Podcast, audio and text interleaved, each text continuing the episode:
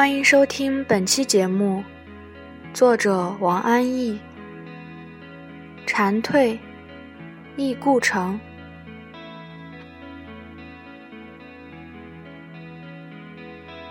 北岛嘱我写故城，纪念纪念他。一转瞬，顾城他已经走了二十年，二十年的时间，正是从青年到中年。倘若活着，应是向晚的年纪。而如今留在记忆中的，还是大孩子的形貌。不知道老了的顾城会是什么模样。要是小去二十年，却能想得出来。顾城的父母与我的父母是战友兼文友，尤其是他父亲诗人顾公，常到我家来。文革期间，带来他在上海的堂妹，顾城应该称表姑的。巧的是，这一位亲戚与我们姐妹同在安徽一个县份插队落户，那个县名叫五河。后来我离开了。我姐姐则招工在县城，顾家妹妹凡进城都会上我姐姐处休整休整，过年回沪也要聚，之间的往来一直持续到现在，所以要这么排，我又可算在顾城的上一辈里。事实上，这些关系最终都烂在一锅里，结果还是以年龄为准则。又因相近的命运和际遇，与顾城邂逅在八十年代末。之前我并未见过顾城，他父亲虽为熟客，双方的儿女却没有参与大人的社交。我母亲见过顾城，仿佛是在北京，诗人故宫招待母亲去香山还是哪里游玩，顾城也跟着。故宫带了一架照相机。印象中，他喜欢拍照，在那个年代，拥有一架照相机也是稀罕的。有一回到我们家，进门就嚷嚷着要给我们拍照，不知哪一件事情不随意，我当场表示拒绝，结果被母亲斥责了一顿，硬是照了几张。奇怪的是，尽管是出于不情愿，又挨骂，照片上的我竟然也笑得很开怀。厚颜得很。顾城出事以后，母亲感慨地想起那一次出游，父亲让儿子给大家照合影，那孩子端着照相机的情形，小身子软软的，踮起脚，极力撑持着从镜头里望出去，那小身子早已经灰飞烟灭，不知何乡何野。他的父亲亦一竟颓然下去。度着几乎闭关的日子，原来是个何等兴趣盎然的人啊！做儿女的令人齿寒，全不顾生你养你的血亲之情，一味任性；再有天赋异禀，既投胎人间，就当遵从人情之常。贾宝玉去做和尚，还在完成功业之后，并且向父亲三叩谢恩。哪吒如此负气，也要最后喊一声：“爹爹，你的身子我还给你。”而顾城说走就走，没有一点回顾。天才其实是可怕的。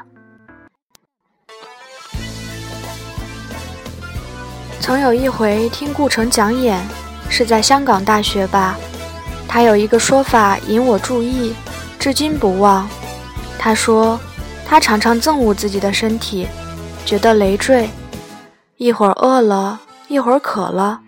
当时听了觉得有趣，没想到有一日他真的下手，割去这累赘。不知脱离了身体的他，现在生活的怎样？又在哪一度空间？或者化为另类，在某处刻下如何的一部石头界？二十年的时间。在大荒山无稽崖青埂峰下，一眨眼都不到，尘世间却是熙来攘往，纷纷扰扰。单是诗歌一界，就有几轮山重水复。我不写诗，也不懂诗，感兴趣的只是人。人和人的不同是多么奇妙！有的人可将虚实厘清，出入自如，我大约可算作这类；而另一类，却将实有完全投入虚无，信他所要信的，做也做所信的。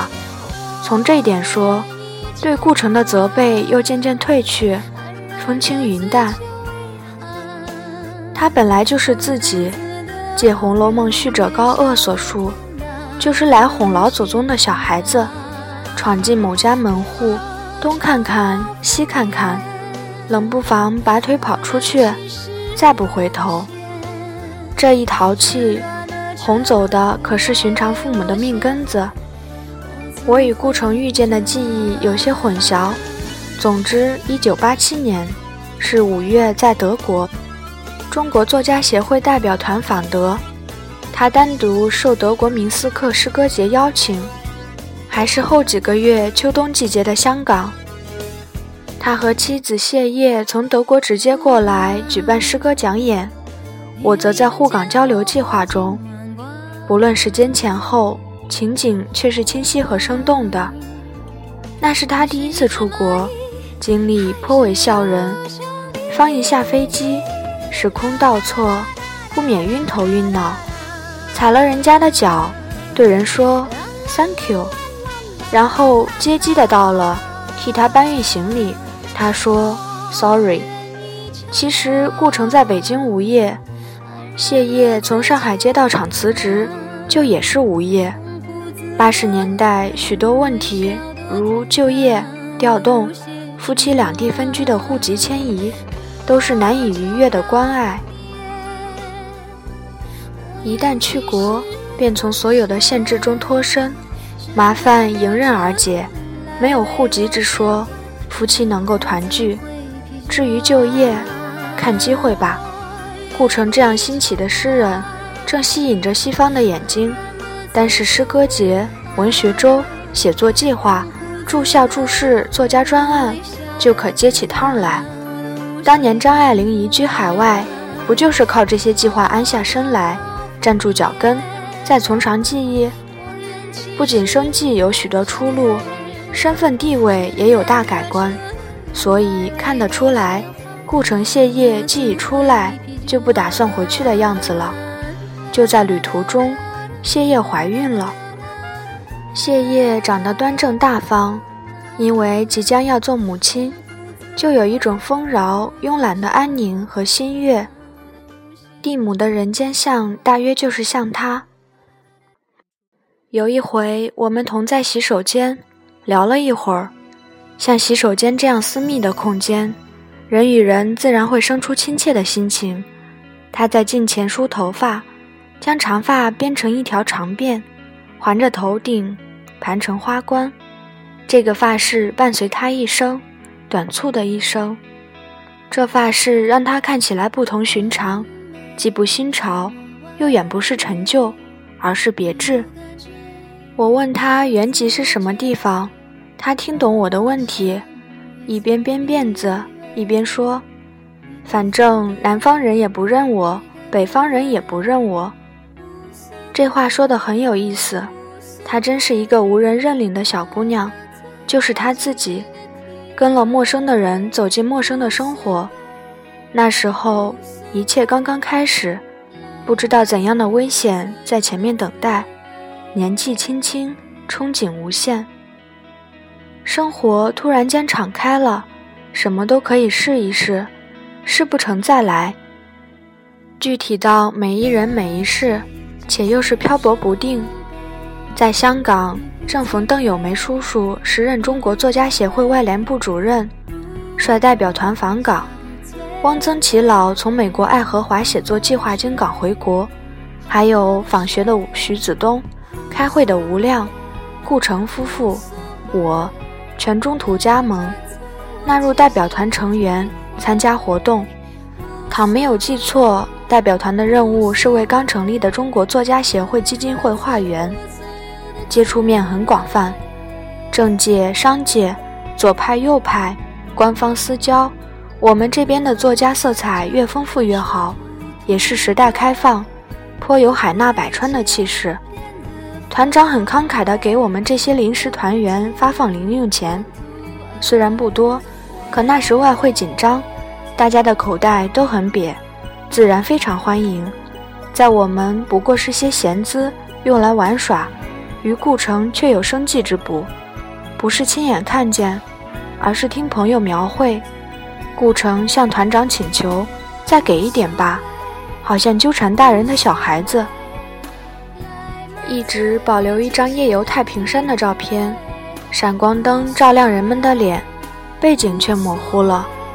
绰约几点灯光，倒是显出香港的蛮荒。从大家吹乱的头发里，看见狂劲的风和兴奋的心情。顾城戴着他那顶牧羊人的帽子，烟囱似的，很可能是从穿旧的牛仔裤裁下一截裤腿，从此成为他的标志。帽子底下的脸，当然不会是母亲印象中小身子很软的男孩，而是长大的，还将继续长大。可是终于没有长老，在长老之前就被他自己叫停了。此时正在中途。经历着和积累着生活的一张脸，如果不发生后来的事情，就什么预兆没有。可是现在布满了预兆，仿佛彼得潘，又仿佛铁皮鼓里的那个不愿长大的孩子，到处都是，而且从古至今，几乎是一种普遍的愿望：及早知道人世的艰困，拒绝进入。生存本就是一桩为难事。明明知道不可躲避终结，一日一日逼近，快也不好，慢呢？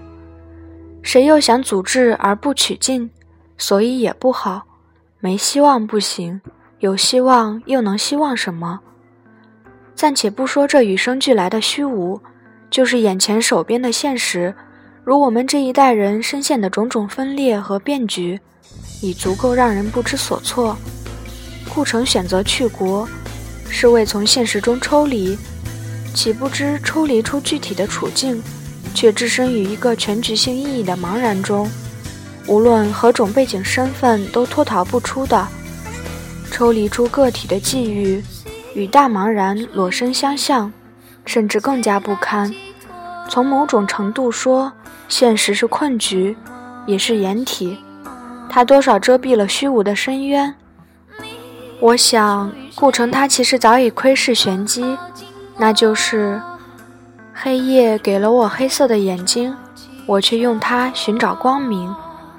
他睁着一双黑眼睛，东走走，西走走，有时在酒店，有时在大学宿舍楼，有时在计划项目提供的公寓，还有时寄居在朋友家中。在一个诗人忧郁的感受里，这动荡生活本身和隐喻着的。必将得到两种方式的处理，一种是现实的，另一种是意境的。这两者之间的关系如何平衡？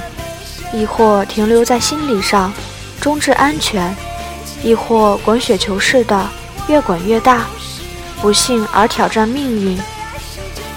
后来听说他们定居在新西兰的激流岛上，这是一个落脚之地。倘不是以那样惨烈的事故为结局，将会是个美丽的童话，特别适合一个戴着牧羊人帽子的黑眼睛的彼得潘。可童话中途夭折，令人扼腕，同时又觉得天注定。事情在开始的时候就潜藏危机。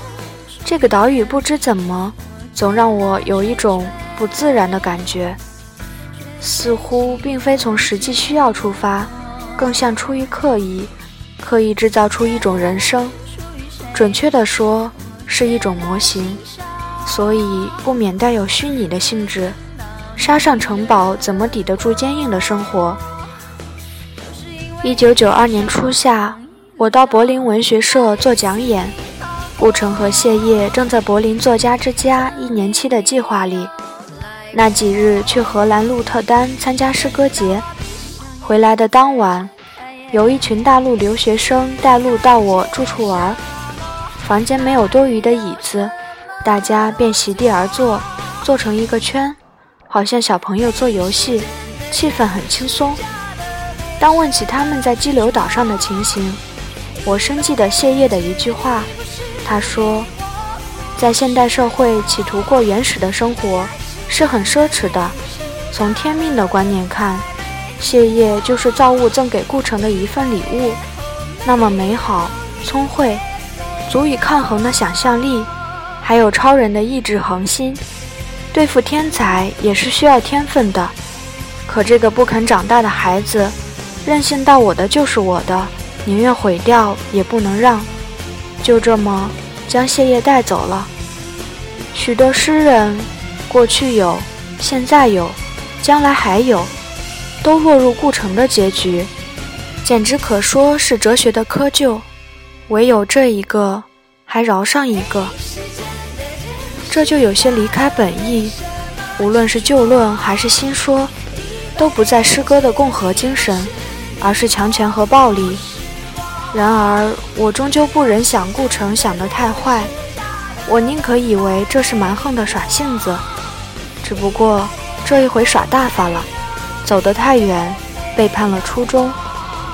回到那一晚上，谢烨说出那句声明事理的话，却并不意味着他反对选择激流岛。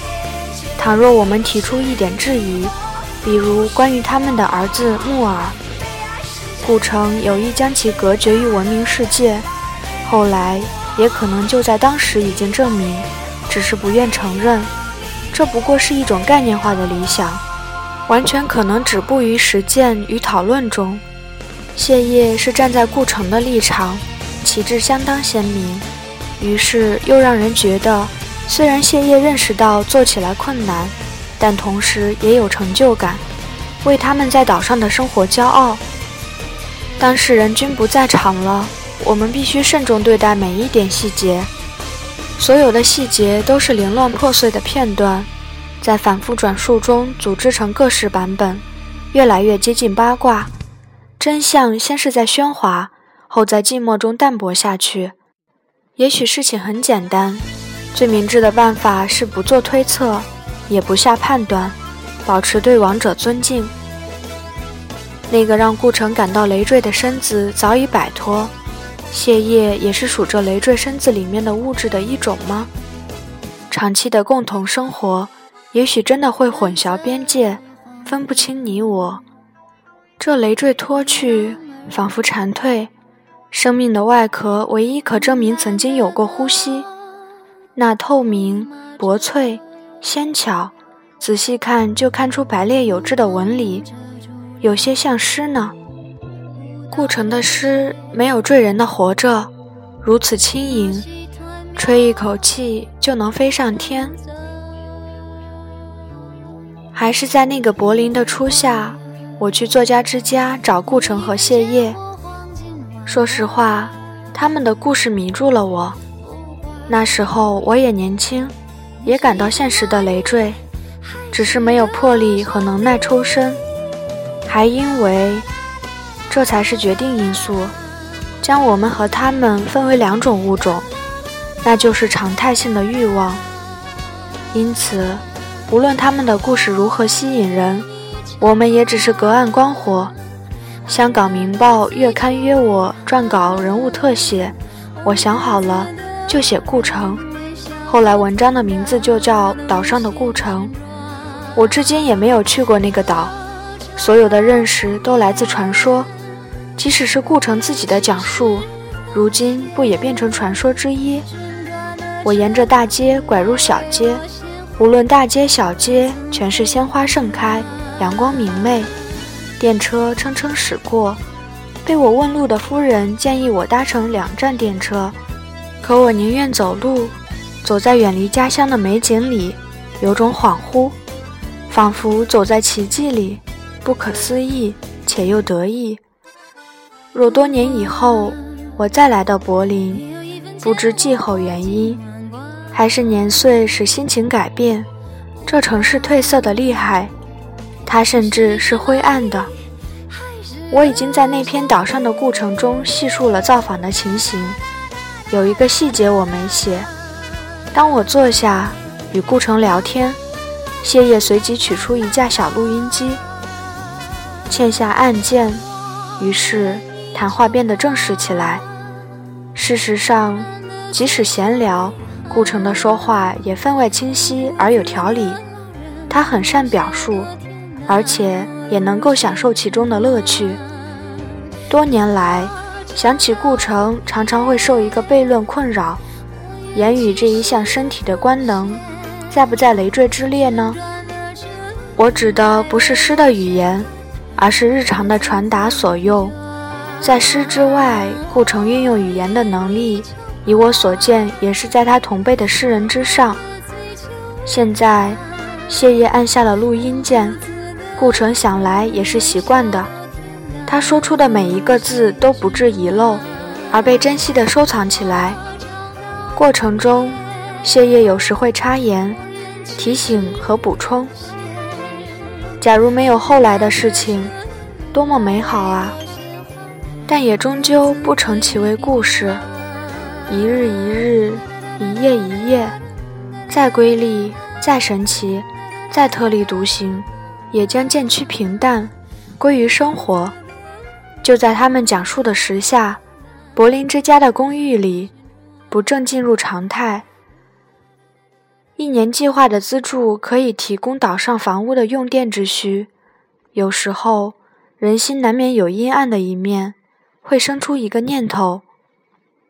我差一点，差一点点怀疑，顾城是不是有意要给一个惊心动魄的结局，完成传奇？这念头一露头，立刻被打消，太轻薄了，简直有卑鄙之嫌。谁会拿自己的还有爱人的生命做代价？当你活着，有什么比活着更重要？这里面一定有着严肃深重的痛苦，只是我们不知道，知道的只是光辉奇幻的表面。太阳不是从东边，而是从西边升起，再从东边落下。碗大的果实落了满地，毛利人篮子里的鸡蛋。树林里的木房子，补上窟窿，拉来电线，于是从原始步入文明。再怎么着，回到野蛮。借用谢烨的说法，奢侈的回到野蛮。事情早已经超出了当事人的控制，按着自己的逻辑向下走。我们还是让他们安息，保持着永不为人知的哲思，用火辣辣的生命去实践的故事，或者说童话。不是哲思是什么？有许多征兆证明童话已经构建起来。顾城讲述的流利婉转，谢烨不断补充的细枝末节，各方汇拢来的信息基本一致。又有朋友去激流岛探望，亲眼目睹，就让我们相信他吧。即使在生活中不可能将童话进行到底，至少在想象中，尤其是。童话的主人公都去了天国，领得现实的豁免权。那天，谢烨交给我两件东西，我一直保存着。谁能想到会成为遗物呢？一件是一张五十元的人民币，在一九九二年的时候发行不久，价值也不菲。他托我在国内买书寄他，无论什么书，只要我觉得有价值。我说不必给钱，他一定要给。两人推让几个来回，最终还是服从了他。另一件是一份短篇小说稿，手抄在三十二开的格子稿纸，这是一种不常见的稿纸，大小像连环画，字迹非常端正，可见出写字人的耐心。耐心背后是冗长的宁静，以至于沉闷的时日。是那日头从东方升起，往西方行行渡去，然后落下的时光吗？因为是复印稿，我相信已经发表过，依稀仿佛也在哪里看见。谢烨只是让我读读他写的小说。那时候，谢烨开始尝试写作小说。以前他写的是诗，也是一个诗人，因为是顾城的妻子，就算不上诗人似的。他们的故事里有一个情节我没写，但相信一定有人写过，就是他们邂逅的经过。在北上的火车的硬座车厢，顾城是坐票，谢烨是站票。正好站在顾城身边，看他画速写，消磨漫长的旅途。顾城是善画的，从新兴画派中脱胎的朦胧诗人，都有美术的背景。在激流岛上，一度与画像赚取一些家用。就在那天，顾城也向我出示画作，不是素描和写生一类，而是抽象的线条，但都有具体标题。这是谢烨，这是木耳，这是我。他说：“完全脱离了具体的线条，有些令人生畏呢。可不等到水落石出，谁能预先知道什么？”火车上，他顾城画了一路，谢烨就看了一路，这还不足以让谢烨产生好奇心。令他忍俊不禁的是，最后画完了，顾城忘了将钢笔盖上笔帽，直接插进白衬衫前襟的口袋，于是。墨水浸染开来，越来越大。这一个墨水字带有隐喻性。我说过，他们的事都是隐喻。墨水就这么晕开，一个小小的，小的不能再小，好比越剧里的动机音符，壮大起来，最后震耳欲聋。童话不就是这么开始的吗？谢烨就此与顾城搭上话。并且第二天就按了互留的地址去找顾城。火车上偶遇互留通讯地址是常有的事，可大约只有谢烨会真的去寻找。真是好奇害死猫！这是怎样的一种性格？不放过偶然性，然后进入一生的必然，这才是诗呢。不是用笔写在纸上见约，而是身体力行，向诗歌兑现诺言。那一些些诗句的字音，不过是禅意震动，搅起气流颤栗。当谢烨决定写小说的时候，也许就意味着诗行将结束。小说虽然也是虚拟，但却是世俗的性格。它有着具象的外形，不是说诗歌与生活完全无干系，特别是朦胧诗这一派，更无法与现实划清界限。但总而言之。诗是现实世界的变体，不像小说是显学。关于他俩的文字太多了，有多少文字就有多少误解，包括我的在内。写的越多，误入歧途越远。我还是要庆幸事情发生在二十年前。倘若今天，传媒的空间不知繁殖多少倍，已经超过了实际所有，实有的远不够填充容量。必须派生再派生，活着的人都能被掩埋，莫说死去的，不能再发生，没法解释，没法变污。我们只能信任时间，时间说不定能揭开真相。可什么是真相呢？也许事情根本没有真相，要有就是当事人自述的那个。时间至少能够稀释外界的喧哗，使空气平静下来。然后将人和事都纳入永恒，与一切尖锐的抵制和解，好比艾米丽·勃朗特的《呼啸山庄》最后的段落。听故事和讲故事的那个人走过山坡，寻找卡瑟琳和希克利的坟墓，石南花和约中流底下的人终将安静下来。小说中还有第三个坟墓，在我们的故事里只有两个。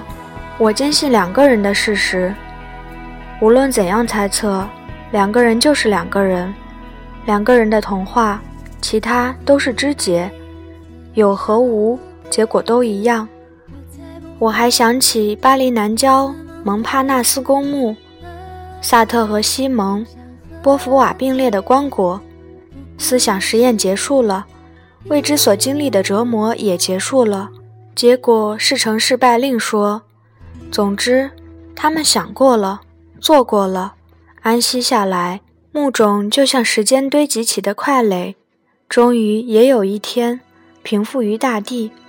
谬误渐渐汇入精神的溪流，或入大海，或入江河，或打个旋儿，重回谬误，再出发，就也不是原先那一个了。二十年过去，还有些零散的传说，已经是前朝遗韵。我从中拾起两则，将其拼接。一则是听去过的人说，那激流岛其实并不如想象中的蛮荒与隔世，相反还很热闹，是一个旅游胜地，观光客络绎不绝。第二则说，顾城谢业的木房子无人居住，由于人迹罕至，周边的树林越长越密，听起来那木房子就成了个小虫子，被植物吞噬。顾城不是写过那样的句子？我们写东西像虫子，在松果里找路。对，就是吃虫子的松果。这样，童话就有了结尾。在北岛终于安顿下来的香港的家中，壁上有一幅字，应该是篆体吧，写的是“娱乐”两个字。北岛让我猜是谁的字，我猜不出。他说：“顾城。”想不到那软软的小身子，永远不愿长大的小身子，能写下力透纸背、金石般的笔画，一点儿不像他，可就是他。人们都将他想得过于纤细，近乎孱弱，事实却未必。他褪下的那个蝉衣，也许还是衣虫甲，透明的表面底下，质地是坚硬的，坚硬到可以粉碎肉身。